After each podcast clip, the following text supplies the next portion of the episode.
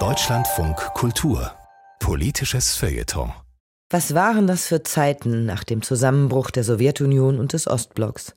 Plötzlich schien es keine Alternative zur westlichen Demokratie als Regierungsform mehr zu geben und ihre weltweite Durchsetzung nur eine Frage der Zeit zu sein.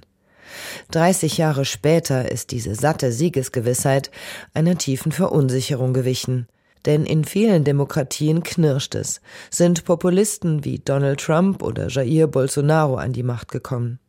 Doch global betrachtet hat die Demokratie nichts von ihrer Strahlkraft verloren, meinte Jurist und Politikwissenschaftler Bijan Moini. Jetzt auch noch das, wird sich mancher Demokrat gedacht haben, als kürzlich das israelische Parlament Benjamin Netanyahus sechste Regierung bestätigte. Denn einiges, was Netanyahus teils rechtsextreme, teils ultrareligiöse Koalitionspartner von sich geben, klingt beängstigend.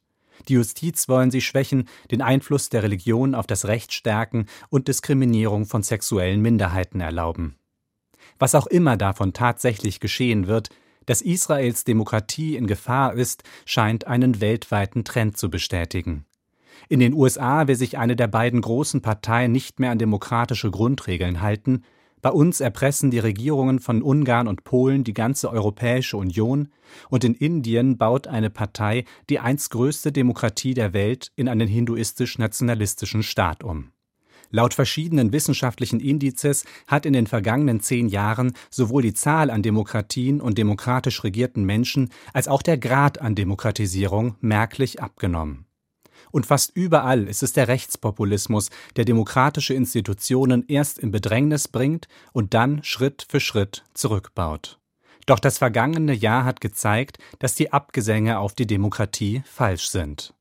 Der streitbare Boris Johnson musste nach zahlreichen Skandalen als Premierminister des Vereinigten Königreichs zurücktreten.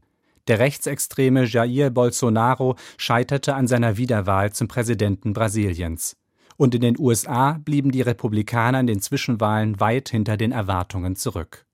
In allen Fällen haben die Ansprüche, die demokratische Gesellschaften an die Integrität ihrer politischen Führung richten, eine entscheidende Rolle gespielt. Ebenso wie freie Medien, die unermüdlich die dunkelsten Ecken des Politikbetriebs beleuchten. Zur selben Zeit ist im autokratisch regierten China, das so mancher für sein hartes Durchgreifen in der Corona-Pandemie bewunderte, die rücksichtslose Null-Covid-Politik krachend gescheitert. Diese Politik hat sogar zu nicht mehr für möglich gehaltenen landesweiten Protesten geführt, mit Forderungen nach Freiheit und echten Wahlen.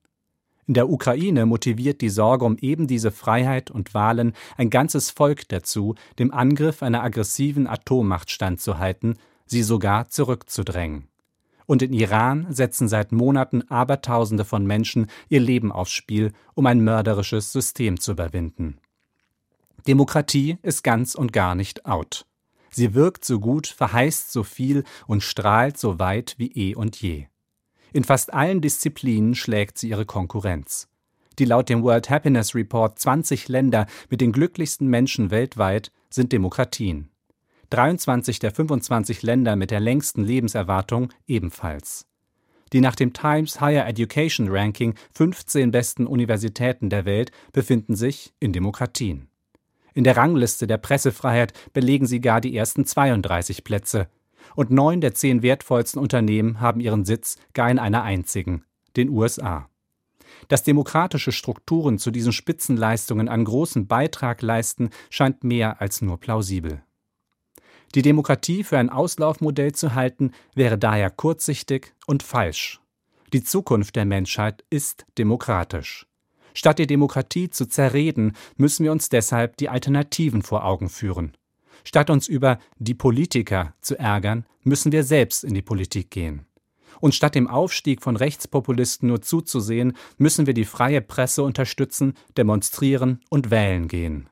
Die Demokratie ist in Gefahr, ja, aber sie bietet uns alle Instrumente, um sie zu beschützen.